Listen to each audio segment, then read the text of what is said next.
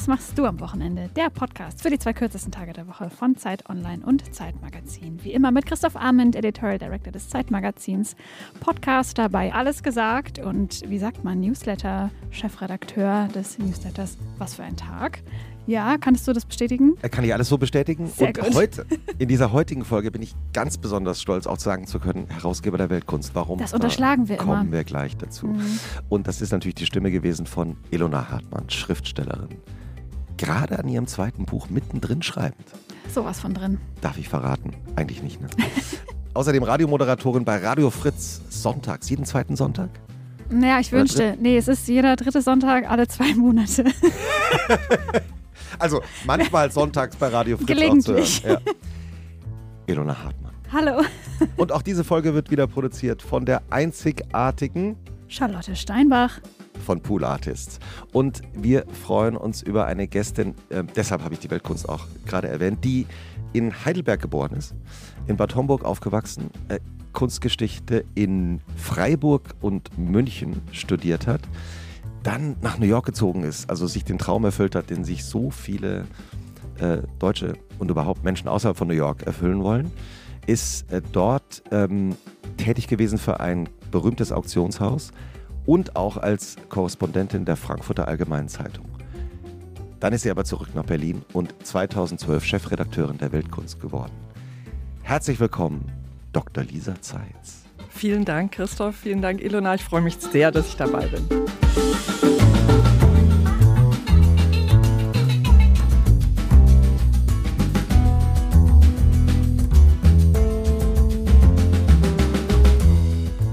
Und Podcasterin ist sie natürlich auch. ähm, was macht die Kunst? Was macht die Kunst? So heißt der Podcast der Weltkunst und kommt jeden Monat neu raus. Fantastischer Podcast-Titel, finde ich. Oder? ja. Und wie jede Folge beginnt auch diese, Lisa, mit deinem Wochenende. Also mit dem Wochenende, das Ilona Hartmann ähm, literarisch recherchiert hat und bei Mondschein und Kerzenlicht mit ihrem Füllfederhalter in ihre von innen leuchtende Lederkladde eingetragen hat. Und das hören wir uns jetzt an. Weil sich Lisa Zeitz hauptberuflich mit Kunst beschäftigt, weiß sie längst, dass äh, das, was dieser Podcast implizit zu vermitteln versucht, auch Erholung ist eine Art Kunst, bei der es verschiedene Stile, Epochen und Zugänge zu erkunden gibt. Im Falle von Lisa Zeitz ist das Wochenende ein Kunstwerk aus der Kategorie Objet trouvé. Das bedeutet, es wird hergestellt mit dem, was gerade so vorhanden ist. Oder ab mit dem, was ab Freitagabend aufgefunden wird. Je nachdem. Zum Einsatz kommt Kühlschrankinhalt, das Beste aus Garten und Internet, Textilien aus Sweatstoff oder Wolle und, besonders wichtig, Polster und Daunen aller Art. Unter der Mitarbeit mehrerer Personen entsteht so ein gemütliches Gebilde, das in keiner Woche dem Vorgängermodell gleicht, aber immer denselben Zweck erfüllt: kreative Beschäftigung und geistiges Erschlaffen. Genial. Und stimmt alles, ne? stimmt, es stimmt. Im, Im Grunde Briefing jetzt für ab Freitag. Wunderbar. Ja, ist alles richtig gewesen? Oder gab es ein Detail, das vielleicht ein bisschen anders war? Ich meine, Jetzt, ich, nee, Christoph, nee, das, nee, nee, das lassen wir. Das, Lassen wir so wir Raum das stehen? doch mal jetzt. Ja, ich bitte. Also, wir können auch umgekehrt sagen, was stimmt alles, aber vielleicht, wenn du sagst, es stimmt alles, Lisa, dann. Naja, was, was ich, ähm, auf manche Sachen kommt man ja nicht selber, aber wenn man sie dann so hört, dann denkt man, tatsächlich stimmt. Und zwar dein Fokus auf das Textile. Tatsächlich hat man viel mehr mit Textilien zu tun am Wochenende. Und durch, damit meine ich nicht Wäsche, sondern Mhm. ich meine auch, was weiß ich, das Sofapolster oder die Decke, in die man sich kuschelt oder die, ähm, die Kleider, die man aufräumt, weil ich tatsächlich oft die ganze Woche meine Kleider immer nur auf einen Berg werfe und am Wochenende Der Stuhl. das, der Stuhl, das ist dann wirklich so eine Art Archäologie. Ach, stimmt, am Montag habe ich das angehabt. Ähm, und deshalb hat das äh, Wochenende tatsächlich ein bisschen was Textileres als die anderen fünf Das ist Tage. ein total gutes Bild, finde ich. Die Archäologie der Klamotten. Man kann wie durch so Erdschichten so einen Querschnitt machen durch diesen Klamottenhaufen genau. und seine verschiedenen, wie, wie heißt das denn? Ähm, Epochen. Nee, wie heißt das denn? Im, ähm, naja, es kommt drauf an. Die Zeit kann man ja ganz unterschiedlich messen und Tiefenbohrung vielleicht. ja. Ich weiß nicht. Aber immerhin räumst du dann am Wochenende die Kleider auf. Wenn, ja, wenn ich Zeit habe. Es kommt auch mal vor, dass die noch ein bisschen länger liegen bleiben. Aber es sind meistens, äh, ich meine, das stimmt natürlich nicht. Also der, der Berg wird nie höher. Also die Schichten an sich werden nie höher als einen Meter. ja. Wir haben es jetzt genau vor Augen. Es wäre wär eine kleine Bohrung. Äh, bist du da ein gutes Vorbild für deine äh, drei Söhne? Also äh, sagen die da manchmal äh, oder haben die manchmal gesagt, wenn du ihnen früher gesagt hast, räumt mal euer Zimmer auf, ja Mama, guck, guck mal da hier dein ähm, Dein ein Meter Kleider? Nee, die sehen das gar nicht, weil äh, das ist, äh, wir haben einen Wandschrank und das ist natürlich herrlich. Der Stuhl steht im Wandschrank, ah. den sieht man eigentlich nicht und die dahin ver verirren die Söhne sich nur selten. Das heißt, ich kann wirklich schön laut schimpfen, wenn zu viele Klamotten auf dem Boden liegen bei den, in den Kinderzimmern. Perfekt. Jetzt nicht mehr. äh, wie beginnt eigentlich dein Wochenende? Du leitest ja die Redaktion der Weltkunst äh, in Berlin und das heißt, ihr habt natürlich eine ganz normale Produktion, oft äh, freitags. Ja. Und ähm, wann entsteht für dich dieses Wochenendgefühl? Wann geht es los für dich? Also das Wochenendgefühl ist tatsächlich, wenn ich dann aus der Redaktion komme und aufs Fahrrad steige, es ist ja dann schon dunkel ähm, am Freitag. Im Winter ist es ja sowieso immer dunkel in Berlin. Also nein, es ist oft sechs, manchmal sieben Uhr am äh, Freitagabend und ich radel jetzt den neuen Weg. Wir sind umgezogen in die Boxhagener Straße mit, dem, äh, mit der Redaktion und dann radel ich über die Karl-Marx-Allee mhm. sozusagen zurück nach Westen. Ich habe den Fernsehturm vor mir und das ist das ist ein tolles Gefühl. Zwar ist der Fernsehturm derzeit, ich glaube, wegen Krieg nur kaum beleuchtet. Also es ist jetzt nicht so eine Leuchtkugel, sondern es ist eher so, man kann so an ein paar roten Pünktchen erkennen, da müsste der Fernsehturm sein. Aber die Karl-Marx-Allee, die hat ja sowas Monumentales. Und wenn man dann so den Wind um die Nase hat und weiß, jetzt geht's ins Wochenende, ist es schon immer sehr schön. Auf dieser Radfahrtour nach Hause, was geht dir da so durch den Kopf? Denkst du dann schon ans Wochenende oder? Ja, ich denke ans Wochenende, auf jeden Fall ist es ein Hochgefühl, obwohl das, ich kann jetzt nicht sagen, dass ich meine Arbeit nicht mag. Ich liebe meine Arbeit. Deshalb äh, es ist es ähm, ist nicht so, dass ich denke, oh, jetzt weg aus dem Büro, sondern ich denke, ich freue mich auf diese freie Zeit und ich freue mich besonders, wenn ich besonders wenig vorhabe. Also mir wird es nie langweilig äh, und das ist ein tolles Gefühl, wenn man so denkt, jetzt, jetzt kann man mal irgendwie einfach sich so leiten lassen von dem, was kommt. Ob eine Nachbarin klingelt oder ob man irgendwie spontan in eine Galerie geht oder also diese, diese, das Fehlen eines eines Terminplans fürs Wochenende. Das ist wahrscheinlich das Schönste, diese Strukturlosigkeit, obwohl viele Sachen dann doch, ähm, dann doch passieren und dann ist das Wochenende oft sehr voll. Ich habe zwei Fragen zum Thema Fahrrad. Hörst du Musik? Nein. Objektiv die richtige Antwort. ich ähm, finde es, ich habe Panik davor, dass ich irgendein Hupen nicht höre oder dass, hinter mir, äh, dass hinter mir irgendwie ein Lastwagen fährt und ich es einfach nicht höre. Mhm. Deshalb ist für mich ja. Hören auch im Straßenverkehr ganz wichtig. Ja. Und bist du so eine Fahrradfahrerin mit Helm und Warnweste oder so moderat? Oder pöbelst du auch manchmal? Nein. Hast du schon mal jemanden angepöbelt auf dem Fahrrad? Mm. Da ich fast jeden Tag Fahrrad fahre, kann es sein, dass ich in den letzten fünf Jahren, vielleicht ist mir mal irgendjemand zu nahe gekommen, dass mhm. ich so einen kleinen leisen Fluch ausgestoßen mhm. habe. Aber ich bin nicht so jemand, äh, also ich mache keine obszönen Gesten und, und schreie nicht auf dem Fahrrad. Ähm, deshalb fahre ich eher Richtung Sicherheit und Helm habe ich mir jetzt wirklich vorgenommen, weil mein Fahrradweg jetzt so viel länger geworden ist durch die neue Adresse ähm, täglich, dass ich täglich einen Helm aufsetze. Ähm, ich kann nicht sagen, dass ich es bisher immer durchgehalten habe. Manchmal vergesse ich es einfach. Hm. Ich möchte mir jetzt so einen Helm kaufen, den man so aufblasen kann. Ja. Hm. Was ist das Schöne äh, daran am Fahrradfahren ins Büro?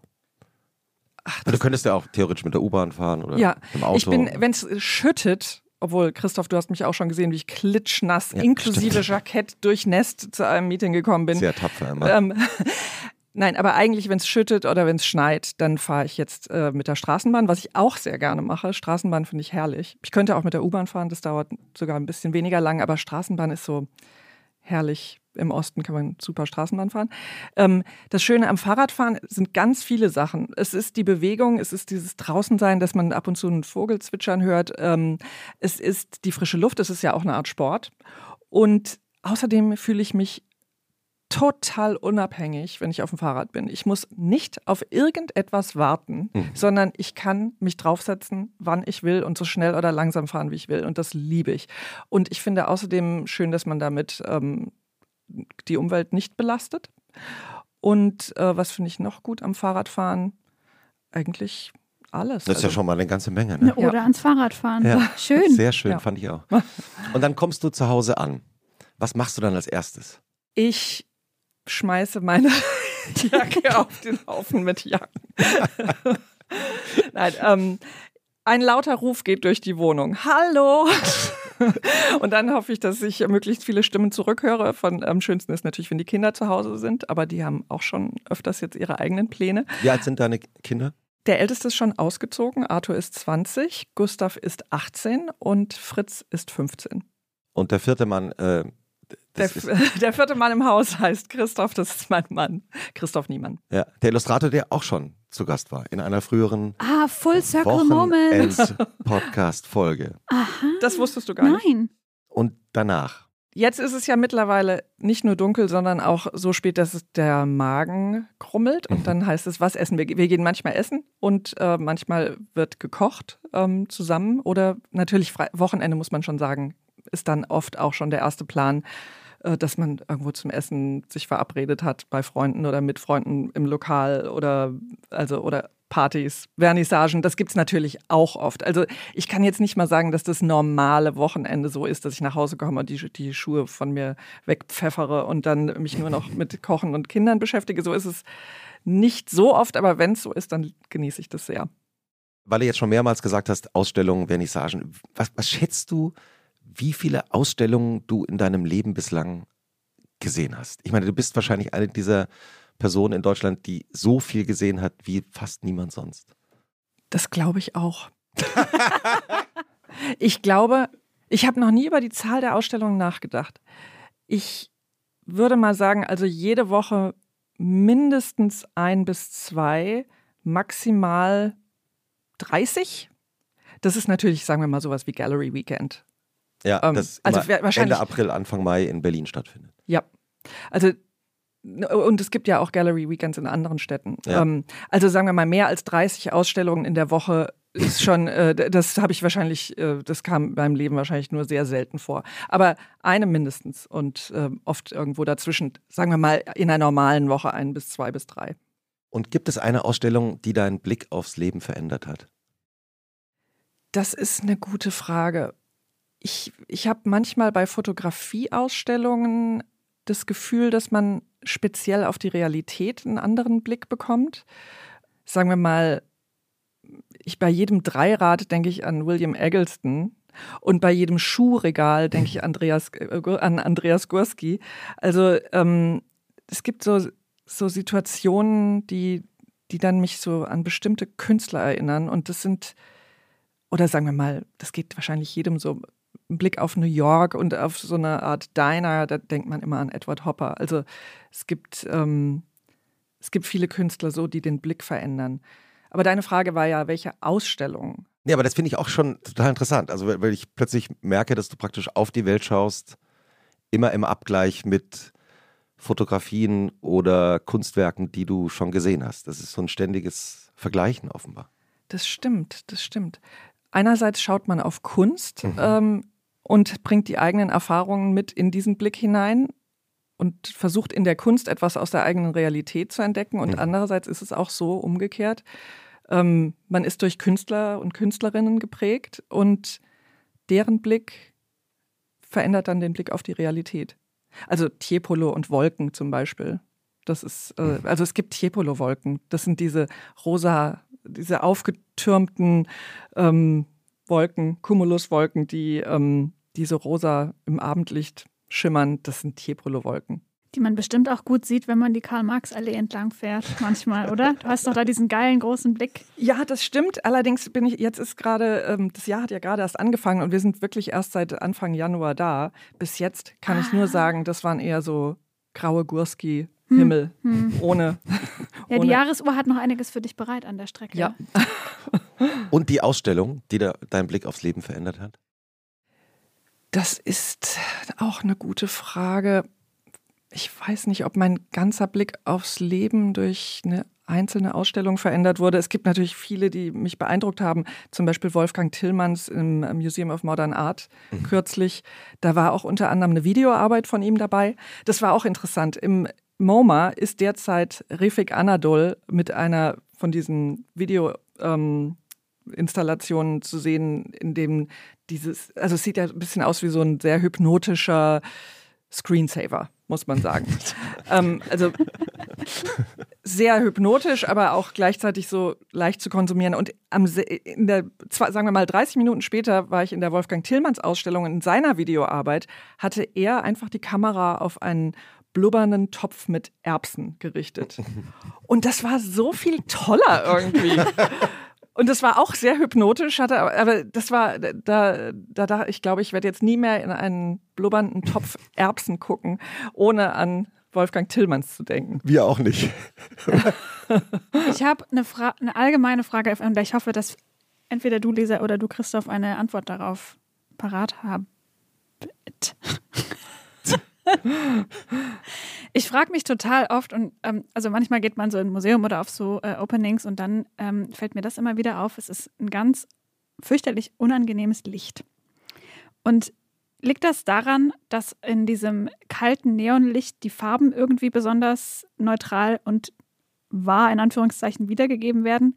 Oder ist es einfach wichtig, dass sich alle ein bisschen unwohl fühlen? also offenes Werkstattgespräch jetzt über diese Frage, weil mich beschäftigt das seit Jahren.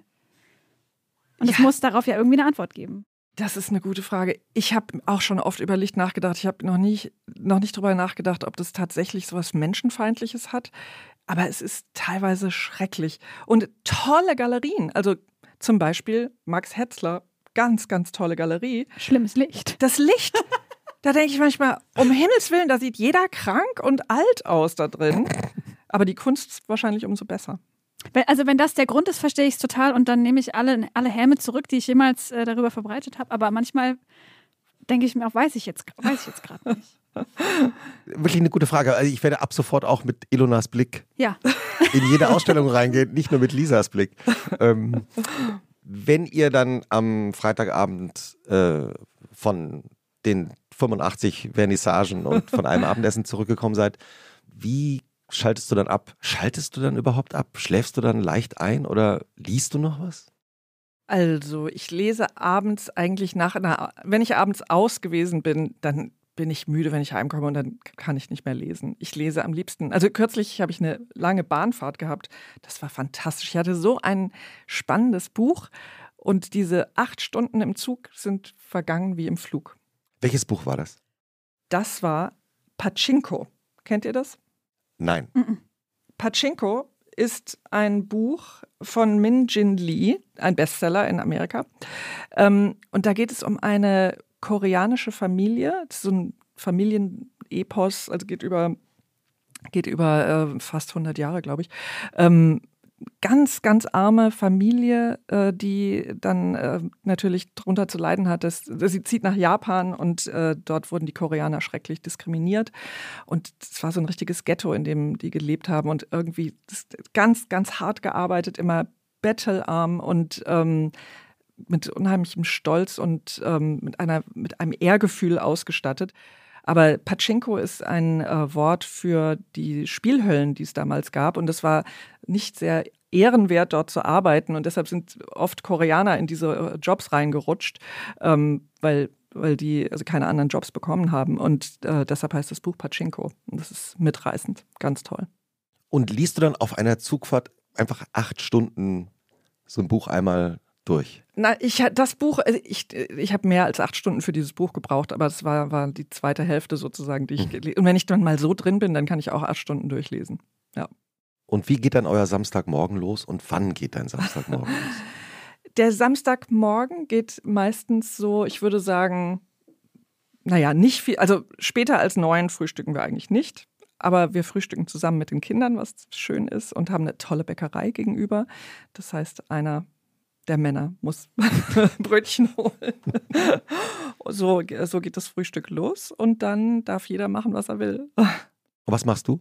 Ich habe, also jedes Wochenende hat auch mit Home Improvement zu tun und damit meine ich nicht nur die Kleiderberge, die reduziert werden müssen. Es ähm, gibt doch gar keine Kleiderberge. Oder? Nie davon ähm, gehört.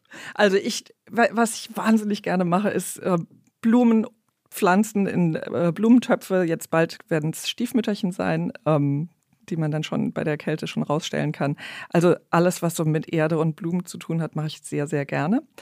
Dann ist mir aber auch immer ein Anliegen, dass nicht zu viel Schrott sich irgendwo ansammelt. Das heißt, ich glaube, jede, sagen wir mal so ungefähr alle vier Wochen fahren wir zum Wertstoffhof. Das ist der einzige Grund, warum wir ein Auto haben. Das Auto, da wächst Moos dran. Überall, wo Gummileisten draußen sind, wächst Moos. Aber wir fahren immer zum Wertstoffhof, um, was weiß ich, Altpapier und so weiter wegzubringen. Ähm, und das gehört dazu. Und danach fühlt man sich auch so schön leicht, äh, weil man wieder ein paar Kubikmeter Luft zu Hause mehr hat und ähm, was recycelt hat. Ich habe übrigens, apropos Recyceln, was ganz Tolles gefunden. Da werde ich jetzt auch öfters am Wochenende Ende hinfahren. Und zwar heißt das Nochmal. Habt ihr das schon mal gehört? Das klingt schwäbisch. nee, es ist eine Mall, so. eine Shopping Mall. Deshalb M-A-L-L. Aber typisch für den Berliner Wortwitz Nochmal, weil es um recycelte Dinge geht. Uh, wo ist die? In Reinickendorf, gehört zum BSR, also Berliner Stadtreinigung ist, glaube ich, das die Abkürzung. Und die haben verschiedene Wertstoffhöfe, wo Möbel, die noch gut sind, Geschirr, das noch gut ist, Bücher und alles Mögliche wird dort, kann man dort abliefern. Und dann kriegt man sogar ein 10 Prozent. Also ich habe noch nicht dort eingekauft, aber ich werde öfters auf jeden Fall was abliefern.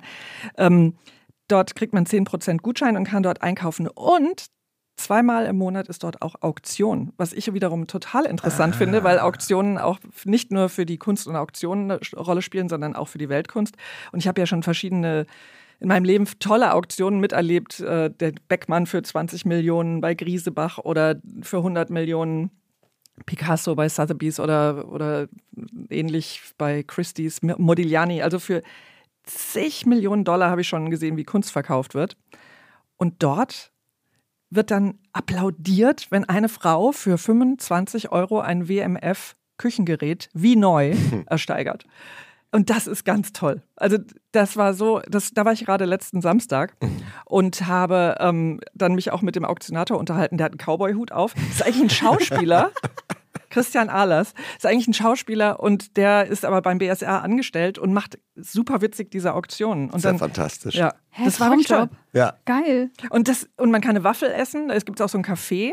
Ähm, und dann ihn, dem zuzuhören war so witzig. So, hier, 13 Sheriff-Sterne, wie neu. 20 Euro. Das war großartig. Vor allen Dingen 13 Sheriff-Sterne. Ja. Wer, wer, wer, kauft sich denn 13 Sheriff-Sterne? Das müssen wir auch noch äh, lösen, dieses Rätsel. Aber fantastisch. Äh, ja. Und es ist gut gemacht. Es ist mhm. einfach so, auch der Name, nochmal, ist lustig. Ich meine, die Berliner sind ja sowieso witzig. Bei uns heißt äh, um die Ecke der Eisladen Leck mich. Und äh, ich weiß, es gibt einen Friseur, der heißt Notaufnahme und so weiter. Also der Berliner Humor. Ja. ja. Ähm, du hast gerade äh, vor zwei, drei Minuten so nebenbei erwähnt, dass du so ein bisschen dich um den Garten kümmerst. Da wir ja schon so seit vielen Jahren so äh, eng zusammenarbeiten, weiß ich natürlich, du bist eine leidenschaftliche Gärtnerin. Ich wollte dich auch immer überreden, mal eine Gartenkolumne zu schreiben. Du hast gesagt, nee, das ist mein privates Vergnügen, das ist mein privates Glück und daraus möchte ich nichts Berufliches machen. Was ich eine wahnsinnig gute Antwort fand, auch wenn ich sie natürlich traurig fand. ähm, was ist das Tolle am Gärtner? Die Schönheit der Natur und die, diese, auch die Jahreszeiten, das Wiederkehren, das, ähm, wenn, wenn jetzt Schneeglöckchen blühen oder wenn man ein Erdstreifen sieht aus wie nicht viel und dann, dann bohrt sich diese Schönheit dadurch und das, das finde ich zauberhaft und natürlich auch Insekten. Also wenn, wenn dann eine Hummel kommt irgendwann im Sommer oder wenn Vögel vorbeifliegen oder ich weiß nicht, die sind wie, oder Schmetterlinge sind wie so kleine, wie kleine Geister, die, mhm. die mit uns einfach nur durch ihre, ja, dadurch kommunizieren, dass sie so süß sind und so unbescholten. Hast du einen Pflanzentipp für Leute wie mich? Ich habe zwei, ähm, ich hab, wie soll man sagen, ich habe zwei dürre Daumen. also, ich habe zum Beispiel ganz wenige Topfpflanzen im Haus, weil ich, ähm, die kommen mir immer vor wie Gefangene. Ja. Draußen habe ich viele Blumentöpfe, aber äh, drin nicht. Ähm, wenn du jetzt, meinst du für draußen oder für drin? Brauchst du einen Tipp? Schon tendenziell für drin und für, also geeignet für Vernachlässigung. Okay, da gibt es ganz tolle Sachen, die, die eigentlich wirklich was für Leute sind, die nicht gerne gießen. Zum Beispiel eine Asturia, das ist so eine. Das klingt edel. die hat, hat diese 50er Jahre Blüte, so sieht aus wie aus Plastik und da ist noch so knallrot wie aus Plastik, wie so ein Lappen aus Plastik und dann kommt so ein Ja. Ah, bisschen ja, ja, ja. perverser Aha. Stängel raus. Ja, Lappen aus Ja. Plastik, perverser Stängel und Ja. Ding. Also das zum Beispiel, ich glaube, das reicht, wenn man einmal im Monat so ein halbes Tässchen Wasser dazu gießt. Immer wenn die Radiosendung läuft. Ja, Ilona. Ja, vielen Dank. Das klingt sehr gut. Zum Beispiel. Das merkt Asturie. Ja. Das notiere ich mir gedanklich. Und nimmst du dann über die Natur auch das Jahr auch anders wahr? Also ist dann für dich, beginnt dann der Sommer, wenn die Hummel kommt? Ja, wahrscheinlich. Also ich weiß jetzt, ich kann nicht mal genau sagen, wann kommen Hummeln eigentlich. Wahrscheinlich kommen die schon im Frühjahr. Ich, äh, ich freue mich über Blüten und ich freue mich auch jetzt, ähm, dass es ist ja jetzt auch im Winter, es gibt im Winter auch Blüten, also Christrosen, Heidekraut, ähm, jetzt auch Schneeglöckchen. Aber ich glaube, Blüten sind eher so die, die Indikatoren für die Jahreszeiten. Hast du eine Lieblingsblüte? Ich habe Viele viele, viele, aber was ich besonders äh, gerne mag, sind Pfingstrosen. Ja, Ah, die sind schön. die sind so üppig, die wirken so japanisch und die sind, ähm, die sind auch manchmal so magisch in ihrer Farbe. Denn man hat knallpink oder rot und dann werden die in der Vase manchmal hellgelb. Also ohne zu vertrocknen, sondern es ist einfach so, die Farbe verändert sich und die finde ich wahnsinnig schön. Es gibt doch auch von äh, Cy Bombly diese Fotografiereihe, da hat er, glaube ich, Polaroids gemacht von äh, Pfingstrosen, richtig? Ja, Ich meine, Ich zu glaube erinnern. ja. Also ich weiß, dass er Blüten ähm, fotografiert hat. Aber ehrlich gesagt habe ich die jetzt auch nur so verschwommen vor Augen. Aber es, das kann gut sein, dass es Pfingstrosen sind. Ich erinnere mich, dass ich das ganz schön fand. Christoph, warte, du bist ein, warte, ähm, du hast mir das mal erzählt. Wie heißen diese Horten Hortensien? Hortensien, ja. Das ist meine Lieblingsblume. Ist das deine Lieblingsblume? ja. Hm. Ich finde die so schön. Toll. Ich kann Ja. an, an Hortensien könnte ich mich praktisch jeden Tag. Bisschen britisch auch von dir. Ja, es ist quite ich. British. Ja. Ja, Oder bretonisch auch. Da gibt's Vielleicht auch. bretonisch. Das ist auch eine tolle Pflanze. oder? Ganz Was, tolle hast du deine Lieblingsfarbe bei Hortensien? Ja, ich glaube, ich mag diese, die so, so zwischen rosa und blau.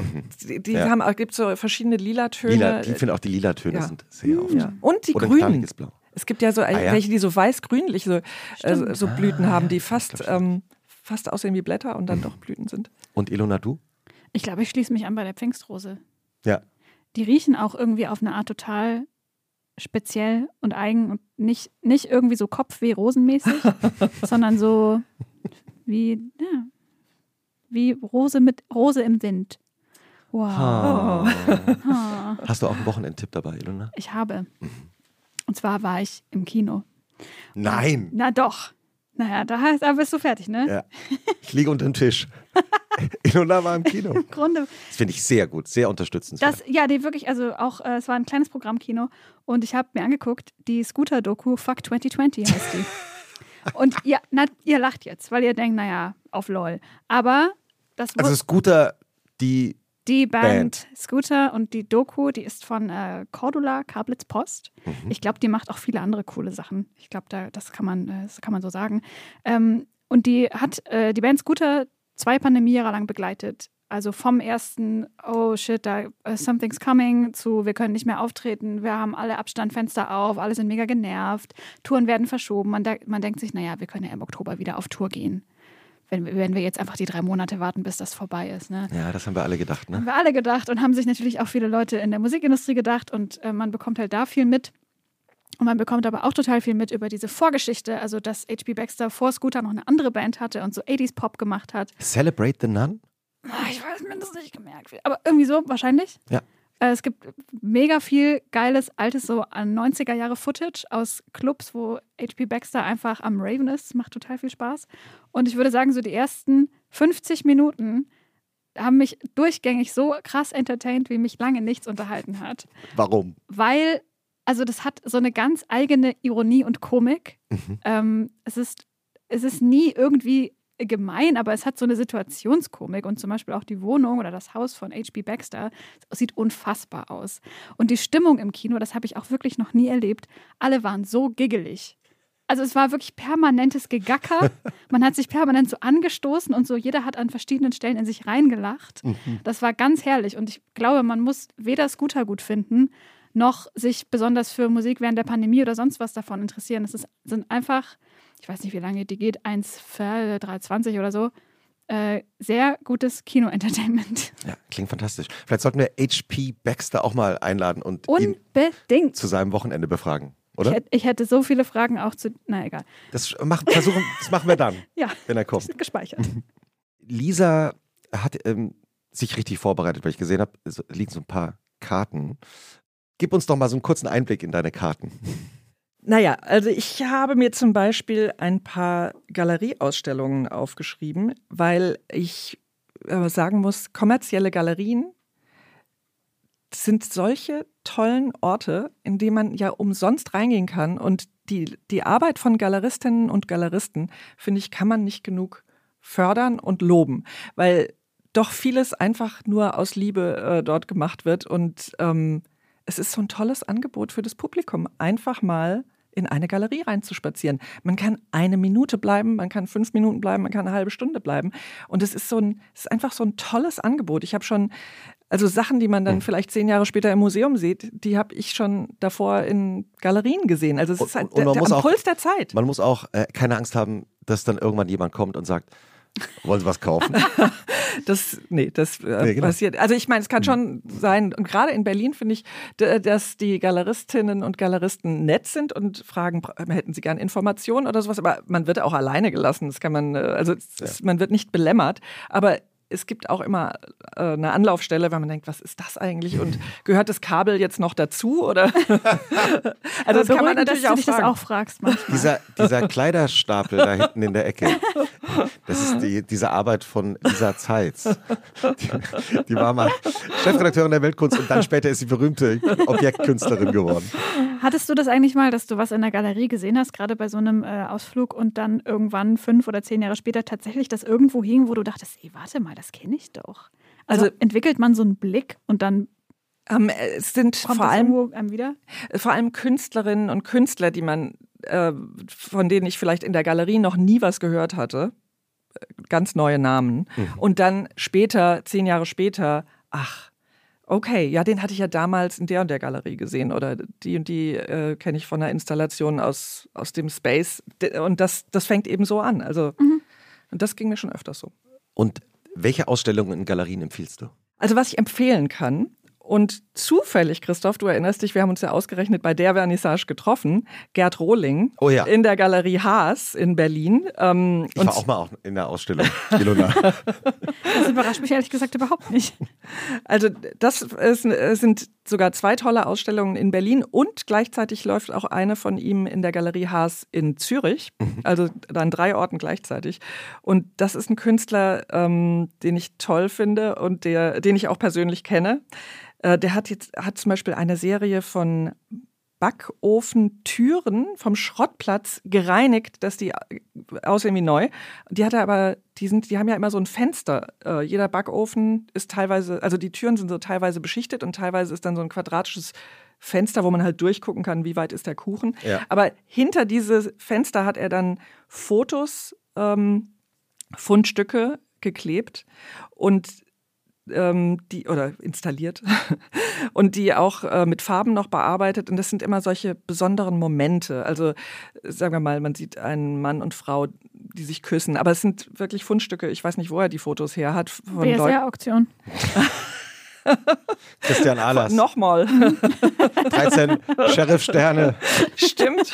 oder Fotos Ja. für die nächste Ausstellung. Stimmt. Gerd Rohling hat auch viel mit Recycling zu tun. Vielleicht ist er deshalb mir so sympathisch. Detektivin Ilona Hartmann. Immer im Einsatz. Also der, eine Backofentür würde man nicht wie ein abstraktes Kunstwerk ansehen, aber ich würde sagen, ab jetzt hat Gerd Rohling auch meinen Blick für Backofentüren verändert, für immer, weil man jetzt die Linien, die da eingezeichnet sind, man Ah, sieht ja, es ja, wie ein ja. minimalistisches Kunstwerk. Aber dann hat er eben noch diese, diese Fotos dahinter installiert und das ist, die sehen ganz toll und ähm, sehen toll aus. Und berühmt ist er ja für seine Vitrinen. Davon gibt es auch eine, einige im Kunstlager Haas, wo er ähm, wunderbar beleuchtet einzelne Objekte ausstellt und man denkt an pompeianisches Glas oder, ähm, oder an brasilianische Moderne, also an Objekte, die, die sehr preziös aussehen. Und es sind natürlich auch wertvolle Kunstwerke, aber die sind aus gefundenen Wegwerfmaterialien gemacht. Das ist, da ist dann der Schaft von einem äh, Gefäß ist eigentlich der Griff von einer ähm, von einem Schraubenzieher und das äh, eine abgeschnittene Plastikflasche ist der Kelch und aber er macht es so so fein, dass diese Objekte wirklich aussehen wie archäologische Fundstücke. Und ich muss dazu sagen, dass ich auch ähm, einmal ein solches Objekt dem Christoph, meinem Mann, zum Geburtstag geschenkt habe. Deshalb, ähm, das muss ich dazu sagen. Besondere Verbindung. Aber ich bin, ich liebe diese Vitrinen. Ich liebe aber auch diese neuen, ähm, neuen Werke mit den Herd, ähm, äh, mit diesen Backofentüren. Und dann hat er noch eine Installation aus ähm, verschiedenen Scheiben in bunten Farben und da ist ein Hahn, aus dem so ein gläserner Wassertropfen tropft und eine Flasche und damit will er so den ersten Drink, wenn man oder den, wenn man ein, in eine Bar hineinkommt und mhm. einen Drink bestellt, so dieses Gefühl, bevor man gerade den ersten Schluck getrunken hat, die Welt steht einem offen und die Welt ist strahlend und verheißungsvoll. Also die, das hat er in der Installation, dieses Gefühl hat er ganz toll da eingefangen dieses Kunstwerk habe ich gar nicht vor Augen, aber ich habe es doch vor Augen jetzt. Ich werde ab sofort vor jedem Drink werde ich daran denken, habe ich das Gefühl. Ja, und er hat auch, ich war nicht ganz so lange in der Ausstellung, aber er hat so, es gibt auch so ein, so ein Pappkarton-Objekt mit einer Glasplatte drauf. Und auf diesem Pappkarton steht Joker, glaube ich, wenn ich mich richtig erinnere. Und er, er, ging dann vorbei an diesem Objekt, also bei, dem, bei der Vernissage, und sagte dann das Selbstporträt. das, das passt zu ihm. Hast du noch eine zweite Ausstellung, die du empfehlen ja, kannst? Ich, habe ich höre dir so gerne zu, wenn du über Ausstellungen redest. ich habe verschiedene Ausstellungen. Ich kann auch sagen, manche habe ich noch gar nicht gesehen, aber ich weiß schon, dass die wahrscheinlich gut sein werden, weil die gerade erst angefangen haben, teilweise. Ähm, also ich habe jetzt auch ein paar, die ich auf meiner Liste habe, was ich am Wochenende machen werde. Ähm, zum Beispiel bei Haverkampf und Leistenschneider in Charlottenburg hat Nadine Schemmern eine Ausstellung und sie arbeitet mit Tusche und Chlorbleiche auf Leinen. Und das gibt so ganz ähm, wunderbare meditative Flecken würde ich sagen. so große Flecken, die so ein bisschen aussehen, wie wenn, sagen wir mal, ein Glas Rotwein auf einer Tischdecke ausgelaufen ist. Aber das hat, sie macht das mit so kunstvoll, dass, dass da wie eine eigene Welt entsteht. Und das, auch wenn es nur zweidimensional ist, ganz, das ist ganz toll, das äh, interessiert mich. Und dann hat die Galerie Friese eine Stillleben-Ausstellung. Und ich weiß, dass da alte und neue Stillleben dabei sind, zum Beispiel von der Malerin Emilie Preyer aus dem 19. Jahrhundert, aber auch, ähm, also die malt auch ganz toll, zum Beispiel Pflaumen, die so diese, Pflaumen haben ja manchmal so eine Art, ähm, wie heißt das, wie so eine Art Nebelschicht, die da drauf ist. Und wenn man dran ja. fasst, dann drunter sind sie glänzend. Noch nie drüber nachgedacht, aber ja. Ich finde den Begriff Nebelschicht perfekt. Du hast es mit Schichten heute. Offensichtlich. ähm, und also Emilie Preyer, äh, sehr kunstvolle kleine Stillleben und dann aber dazu Stillleben von Karin Kneffel, die riesige Früchte malt, die aber mhm. auch ganz, ganz toll sind. So das Licht scheint durch Trauben. Die Trauben sind so groß wie ein, na, wie ein Kopf wahrscheinlich. Ähm, und äh, das ist bestimmt eine tolle Ausstellung mit ganz vielen verschiedenen Künstlern, die alle das Thema Stillleben ähm, haben. Es ist gut, dass wir Lisa Zeitz heute hier haben, weil ich, ich muss einen Fehler gestehen. Oh. Ja, und zwar habe ich in einer der letzten Podcast-Folgen über die Kolumne Alles nur Deko äh, gesprochen von den drei Kolumnistinnen, Kolumnisten Stella von Sänger, Cecil von Renner und Sebastian Hoffmann. Und da ging es um äh, das Thema, wie man Bilder an die Wand hängt, ja? also wie hoch oder niedrig. Mhm. Und ich habe es aus meinem Gedächtnis zitiert und es war falsch. Ja. Oh nein. Ich habe natürlich gesagt in der Podcast-Folge, die haben gesagt, man soll sie höher hängen wahrscheinlich hing ich an der Formulierung, aber ich bin aus dem Studio damals rausgegangen, weil du hast noch gesagt, ja, ich finde eigentlich nicht schlecht, wenn man die Bilder ein bisschen niedriger hängt. Mhm. Du hast vollkommen recht. also, die haben natürlich darüber geschrieben, dass man die Bilder ruhig mal niedriger hängen soll, mhm. als man normalerweise macht. Ja. Und ähm, Lisa, diese drei Kolumnisten, du hast die Weltkunst, die aktuelle Ausgabe gerade vor dir, das Kunstmagazin der Zeit, die schreiben jetzt auch eine Kolumne für die gedruckte Weltkunst. Ja, und zwar in unserer März-Ausgabe zum ersten Mal. Diese Kolumne wunderschön heißt Innenleben, was mir toll gefällt, weil es wirklich darum geht, ähm, mit Objekten zu leben. Und diese Interieurs, die dort vorgestellt werden von äh, jungen oder auch älteren und auch teilweise historischen Interior-Designern, ähm, da geht es wirklich um das Leben. Und das, das Wort Innenleben gefällt mir wunderbar dafür. Sie haben zum ersten Mal jetzt über äh, die, die eigene Wohnung von Fabrizio Casiraghi ähm, geschrieben. Und Der ist ja jung, ne? Der ist, glaube ich, 36. Pan, ja, Mhm. Mitte 30. Ähm, ein Mailänder, der aber in Paris lebt und ähm, das ist wunderschön, wie er da vorgestellt wird. Also ich freue mich sehr, dass die drei Kolumnisten dabei sind. Es gibt auch in der Scooter-Doku, Ja. sorry für den, äh, äh, für den Rückschritt, es gibt in der Scooter- Scooter-Doku einen Moment, wo es auch darum geht, ob man das Bild jetzt höher oder niedriger hängt. Da musste ich an dich denken. Und, Und an wie, hängt, wie hängt. HP Baxter seine Bilder? Sie Und vor allen Dingen, welche Bilder hat HP Baxter an der Wand? Das kann ich, das kann ich jetzt so nicht sagen. Das, das ist schwierig. Das, Okay. Springen wir elegant drüber. Aber auf jeden Fall einigen sie sich auf einen Kompromiss und es ist so nichts Halbes und nichts Ganzes. Und es sieht wirklich schwierig aus am Ende. Aber ähm, der, der Weg, das, der Aushandlungsprozess, Junge, das ist wirklich ist köstlich. Ich muss unbedingt ins Kino. Ich. Pass auf, ich habe mich jetzt aber auch was gefragt, ähm, ob du vielleicht einen Tipp dabei hast. Ja.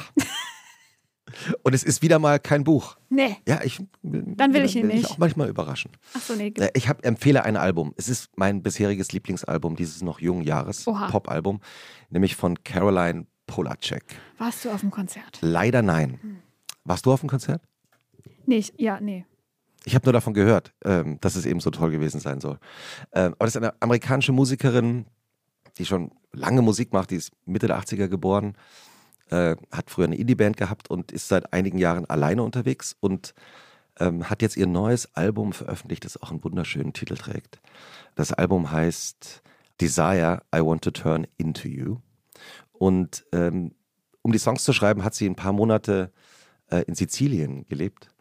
Äh, und das klingt auch auf dem Album durch. Es wirkt irgendwie südeuropäisch. Es gibt manchmal auch so Flamenco-Gitarren und Typisch sizilianisch. ähm, das alte sizilianische Instrument. Und äh, manchmal zitiert sie dann auch so 90er Jahre Pop oder 80er Jahre Pop. Es gibt ein Lied, da hört man so Tom Steiner von Susanne Vega durch. Hm. Und auf einem anderen Lied hat man plötzlich das Gefühl, es ist Frozen von Madonna, aber irgendwie anders. Also kann ich wirklich sehr empfehlen. Fantastisches. Muss mich noch mal reinhören. Ich habe ich hab mal reingehört und dann habe ich gedacht, ich brill das irgendwie nicht. Und jetzt muss ich da vielleicht doch noch mal ran. Gib ihr eine zweite Chance. Okay, mache ich. Gibt es eine Routine, Lisa, bei euch am Samstagabend? Also wenn ihr jetzt nicht gerade äh, Ausstellungen anschaut. Also, eine herrliche Routine, die nicht jeden Samstag, aber doch manchmal stattfindet, ist, dass ich mit meinem Sohn Gustav Scrabble spiele. Und Endlich mal hier Haben wir noch nie Nee. empfohlen, oder? spielt ihr Scrabble? Äh, ja, also Ja? ich meine, äh, ich Du weißt die. Regeln oder, oder du spielst ab und zu mal? Ja, also ich habe ewig nicht gespielt, aber grundsätzlich ja. Ich finde Scrabble eigentlich toll. Ja. Und du, Ilona? Äh, ich spiele an sich ungern, aber bei Scrabble bin ich bei. Okay, okay, okay. Also ich, ich spiele sehr, sehr gerne Scrabble. Also ich würde sogar sagen, Scrabble ist für mich etwas Kult. Deshalb spiele ich auch nicht so gerne mit Leuten, die es nicht lange nicht mehr gespielt haben oder nicht so. Also wir sind raus. Wir sind, das war jetzt eine implizite Ausladung. Ähm, Glaubt nur nicht Also- mit euch. es wird bei uns mit harten Bandagen gekämpft. Aha. Und ähm, ja. Ich, Was sind denn die ich harten verliere, Bandagen bei Scrabble? Naja, man will gewinnen. Wobei ich sagen muss, das Schöne ist, als Mutter, wenn man dann verliert, und ich verliere meistens gegen Gustav, ähm, weil er spielt eigentlich wie Schach und er stellt mir Fallen, was, was noch härter ist, als wie, als wie ich sonst spiele. Ähm, Wie, wie stellt man denn Fallen bei Scrabble? naja, er legt ein Wort, sodass ich denke, yay, ich kann hier ja was super runterlegen und dann zack, hat er mir damit die Falle gestellt, dass er dann auf einen dreifachen Wortwert kommt mit seinem Oh, nächsten wow. Zug. Ich denke schon, Das heißt, er, er, er, er, er denkt denkt, immer schon weiter. das Wort. ja. Deswegen verliere ich im Scrabble immer. Das habe ich, noch- noch nie. Kannst du das, Ilona, so weit denken? Ja, ich kann äh, Überraschung nicht so Ja. weit denken. Und äh, wenn man aber, nicht. wenn man als Mutter gegen das eigene Kind verliert, dann ist es auch ein bisschen wie gewinnen. Oh. Und deshalb ist es mal, also ich gewinne, ich verliere auch sehr gerne gegen ihn, obwohl ich ihn, ich versuche immer zu gewinnen. Aber er- zum Beispiel jetzt kürzlich, äh, beim letzten Spiel hatte ich Dachse gelegt. Ähm, also D-A-C-H-S-E auf den Dreifachen. Hat mich schon total gefreut. Kurz darauf hat er S und Ü und legt Südachse daraus. Nee, nee, Wow. Ja. Nee. Und zwar wieder auf den Dreifachen. nee. Nee. Das ist demütigend. Ja, aber, Aber es- man wenn, freut sich Wenn es so als Mutter. genial ist, dann freut man sich als Mutter. Ja, Wow. genau. Es gibt ja auch so richtig so, so Scrabble-Fanclubs, oder? Ähm, Wir haben auch im Zeitmagazin auch immer so ein Scrabble-Rätsel und da weiß ich, es gibt richtig so in vielen Städten gibt es so richtige Clubs, die dann so untereinander, gegeneinander die ganze Zeit spielen. So faszinierend. Nee, bei mir ist eher, also mit meiner Schwester oder mit meinem Sohn Gustav spiele ich Scrabble, sonst eigentlich mit niemandem. Außer mit meiner Tante. Die kann auch sehr gut Scrabbeln. Und wir haben auch so besondere Regeln. Zum Beispiel, also ich glaube, die generelle Regel ist, dass man auch sowas wie riefst oder gingest oder sowas, was gibt es bei uns nicht. Ich wollte Also gerade fragen, wie sehr ihr da die ähm, Vergangenheitsformen beugt, damit da nochmal ein bei uns wird nichts gebeugt. Ich, ich, ich gong nach Hause.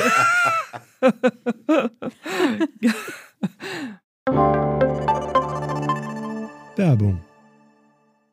Wie geht es weiter mit der Europäischen Union?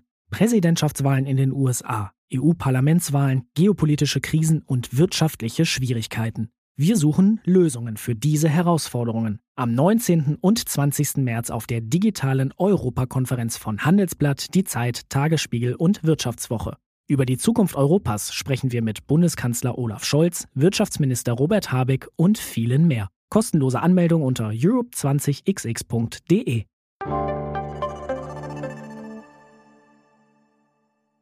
Wie sieht eigentlich dein Traumsonntag aus? Sonntag, ich würde sagen, nochmal eine Runde Scrabble, dass ich vielleicht Revanche. Dann mit meiner Lieblings-Yoga-Lehrerin und Freundin Annette Söhnlein eine Stunde Yoga.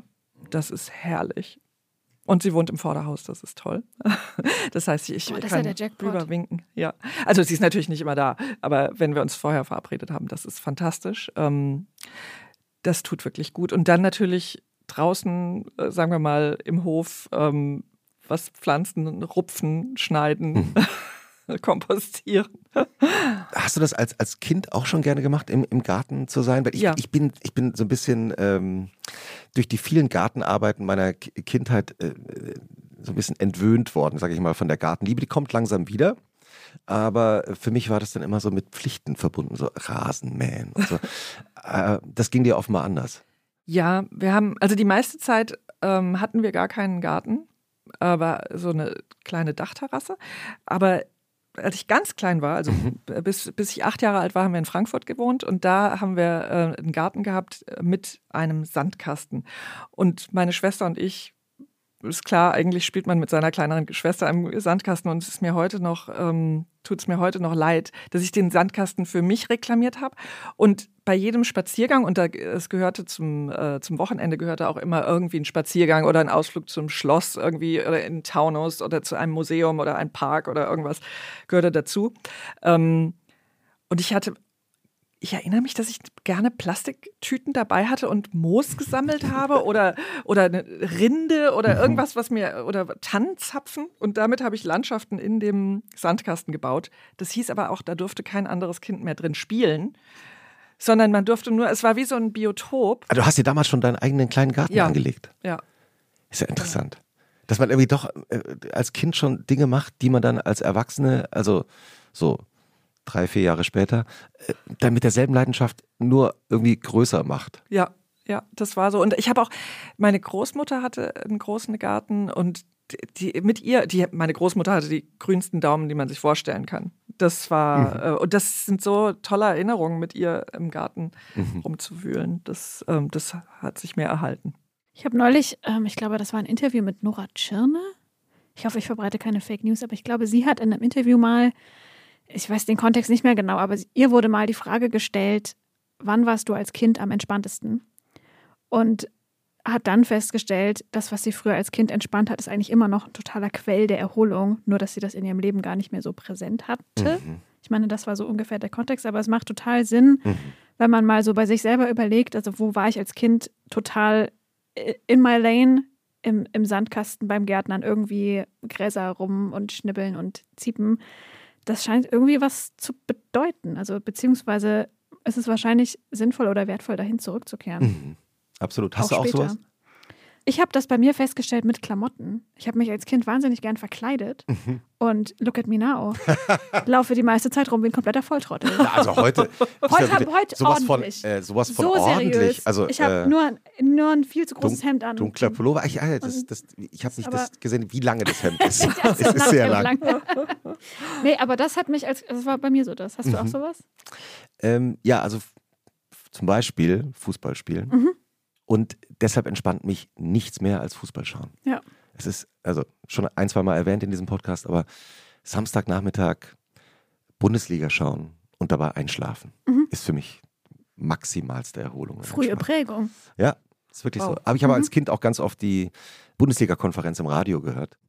Und der Sonntagabend, Lisa, habt ihr da auch eine Routine? Schaut ihr Tatort? Also ich habe, ähm, also was, bevor der Abend anbricht, Ja. ein Museum ist, gehört auch in den perfekten, äh, in den perfekten Sonntag mit rein. Also ähm, irgendwann müssen, müssen ja diese Ausstellungen ähm, Gesehen werden. Ja, genau. Und da gibt es natürlich immer tolle Sachen. Hast du ähm, in Deutschland, also jetzt außerhalb von Berlin, ein Lieblingsmuseum, das du immer besuchst, wenn du in der Stadt bist oder in der Gegend? Ja. Hast du gesagt, außerhalb von Berlin oder aus, meinst du auch außerhalb, von Berlin. Es kann Okay, überall auf der okay. Welt sein, aber Also, was ich immer besuche, ähm, also in Frankfurt gehe ich wahnsinnig gerne ins Städelmuseum. Das ist auch so, auch irgendwie, ich glaube, das erste Bild, an das ich mich überhaupt aus meiner Kindheit erinnere, das ich als Kunstwerk wahrgenommen habe, das war von Max Liebermann im Städel, so eine, so eine Art Waisenhausszene ähm, mit so Lichtflecken, die, die, die ich noch in Erinnerung habe. Aber das, das Museum ist einfach fantastisch, von Vermeer bis, ähm, bis Kirchner und, und so, also das liebe ich. Ähm, und in Berlin, wenn ich jetzt zum Beispiel Besuch habe, gehe ich eigentlich sehr, sehr gern in die alte Nationalgalerie. Erstens kann ich von zu Hause hinlaufen. das ist so mit den Berlinern, ne? Man fragt nach einem Lieblingsmuseum außerhalb von Berlin. ja, aber ich wollte noch eins aus Berlin empfehlen. Okay, okay. Nein, nein, und, dann, alles gut. und dann, weil ich äh, ja lange in New York gelebt habe, dort ist es das Metropolitan Museum. Und da kommen die Blumen auch wieder mit ins Spiel. Dort gibt es ja eine eigene Stiftung. Ähm, in der großen, in dieser großen Eingangshalle sind Nischen in, mit monumentalen Vasen. Und eine Dame hat ähm, sehr viel Geld dafür gegeben, dass dort jede Woche neue tolle Gestecke und Ah, wow. Blumensträuße, also mit den prächtigsten, größten Sträußen, die man sich überhaupt vorstellen kann, dass die dort installiert sind. Das heißt, das ist schon der Eingang ins ähm, Museum. Und jetzt war ich gerade, ich war gerade kürzlich in Kopenhagen zum ersten Mal auch dort in der Glyptothek und ich war so, das ist fantastisch. Also wenn Kunst und Natur dann auch noch zusammentreffen und ich habe auch was übrig für Palmengärten und die Glyptothek hat Mhm. In Frankfurt gibt es ja den berühmten Palmgarten. der ist auch toll, Ja. ganz toll. auch das berühmte äh, Café, Das Café im Palmgarten Ja. ist auch toll. oder? Können wir Ja. nur empfehlen. Für alle, die äh, irgendwie mal zu Besuch sind in Frankfurt, in das Café am Palmgarten gehen, Das ist toll. äh, auf die Terrasse im Sommer draußen hinsetzen. Und einen Frankfurter Kranz essen. Gibt's dort. ja, ist unser Hessentipp Ja. in dieser Folge. Äh, Und um die Ecke ist die äh, Galerie, die Galerie. Selbstverständlich. Und der Sonntagabend? Der Sonntagabend. Es gab mal eine Zeit, als die Kinder noch kleiner waren und wo man dann einfach nur K.O. war und vorm Fernseher sitzen wollte. Tatsächlich habe ich einen sehr guten Freund, der äh, regelmäßig kam. Wir haben zusammen gekocht und dann zusammen Tatort geschaut. Aber jetzt gucken wir eigentlich nicht mehr so. Also Tatort, sondern das, wir unterhalten uns. Wir kochen noch gerne zusammen und unterhalten uns. Irgendwie interessant finde ich auch mit dem Tatort. Ich hatte auch mal so eine Tatortphase. So, weiß ich nicht, vor zehn Jahren oder so. Ja, das hat, es war die Tatortwelle. Als dann plötzlich äh, die Leute auch über Tatort noch so richtig viel getwittert haben und Das lief dann auch immer in irgendwie so Cafés oder Bars und, und Leute haben ja, zusammen Ja. Tatort geschaut. Ja, Es ja. ist vollkommen verschwunden, zumindest in meiner Wahrnehmung. Glück- Glücklich, wenn nee, Ja. ich sag das jetzt nicht. Aber Ähm. den Wiener Tatort schaue ich eigentlich immer noch gerne. Herrlich, habe auch Wien nochmal erwähnt. ähm, wenn, man dir, wenn man dir so zuhört, Lisa, ähm, und wie du über Kunst redest und über Orte redest, äh, muss ich jetzt noch unbedingt loswerden. Eines, was ich noch von dir weiß. Denn du hast mal äh, früher, auch während deines Studiums, glaube ich, als Reiseführerin gearbeitet. Und das spürt man eben bis heute. Also im besten Sinne. Du kannst wirklich so plastisch erzählen über Kunst. Das stell dir jetzt noch im Straßenverkehr in Rom vor. Da, da warst du eben unterwegs. Ja, unter anderem. Also ich, es hat so angefangen. Ich habe in München äh, Kunstgeschichte studiert und ähm, unser, mein Doktorvater hat gesagt, jeder richtige Kunsthistoriker muss mindestens einmal im Jahr nach Rom. Und ich dachte so, als Student, was, wie soll man denn, wie soll man denn jedes Jahr nach Rom reisen? Das, also, was, also wer hat dieses Budget? Mhm. Und dann kam ich auf die Idee, wenn ich Reiseleiterin werden würde, dann wird ja muss ich ja die Reise nicht bezahlen. Sondern im Gegenteil. und so bin ich, ähm, hat es mit Rom angefangen und dann bin ich auch Reiseleiterin in anderen Städten und äh, Ländern geworden. Ähm, das ist so neben wie dein dem Sohn, Studium her. So wie dein Sohn äh, Gustav auf Südachse kommt. man muss einen Zug weiterdenken. Ja. Kann man von dir ja. Mhm. ja. Und das ist, ich kann es allen, die Kunstgeschichte studieren, nur empfehlen, mhm. weil man, wenn man eine Gruppe von Leuten dabei hat und man steht vor einem Werk oder einer Fassade oder in einer Kirche oder äh, es ist, man muss wirklich mal überlegen, wie kann man dieses Werk dieser Gruppe von Menschen näher bringen. Und ich war, das war, war Studiosus, das heißt, das sind sehr kunstinteressierte Leute dort. Das sind, ähm, und die wollen auch nicht nur kurz oberflächliche Informationen, die wollen schon richtig was hören. Aber man merkt doch, wie kann man Leute ansprechen? Und es gibt so menschliche Erfahrungen, die ähm, die, die allen Menschen halt gemein sind. Und das ist aber auch äh, in der Vergangenheit schon so gewesen. Was mhm. weiß ich, das menschliche Maß, eng, hell, laut oder, oder grell. Also es gibt so Dinge, die wir heute noch so empfinden. Und mhm. man muss eben gerade bei Werken aus vergangenen, Epoch, vergangenen Epochen finde ich es ganz wichtig, dass man diese menschlichen Erfahrungen ähm, dass man zeigt, wie, wie die Botschaften immer noch gültig sind. Und was sind überhaupt die Botschaften? Also es ist herrlich, Leuten einen Schlüssel an die Hand zu geben und äh, dann, äh, dann eröffnet sich ein Kosmos. Wirklich, es geht ein Fenster auf und man sieht in eine andere äh, Welt hinein und hat auf einmal Gemeinsamkeiten mit der Künstlerin oder dem Künstler von vor Jahrhunderten. So ging es mir heute mit dieser Folge. Absolut. Ja. ja. Ich, bin, ich bin ganz äh, erleuchtet von innen. Wir haben immer eine Schlussfrage, Ilona. So ist es. Die Schlussfrage, liebe Lisa, lautet: Was findest du persönlich, privat persönlich, emotional schwerer zu ertragen? Den Sonntagnachmittag oder den Montagmorgen? Ich glaube, den Montagmorgen. Hm. Ja. Warum? ich kann gut abschalten. Das heißt, wenn für mich ist Sonntagnachmittag ist noch richtig Wochenende mhm.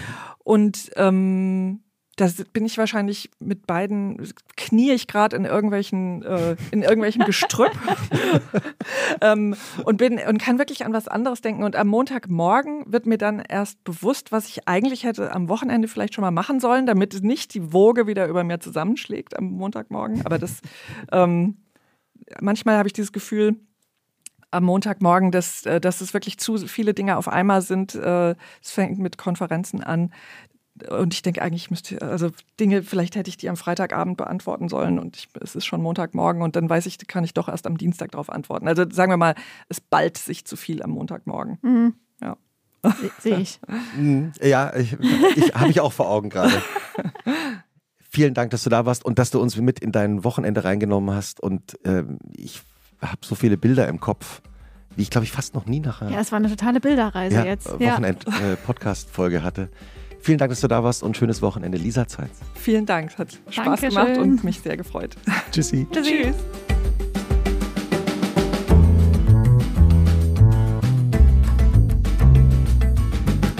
Und was machst du am Wochenende? Ist ein Podcast von Zeitmagazin und Zeit Online, produziert von Pool Artists.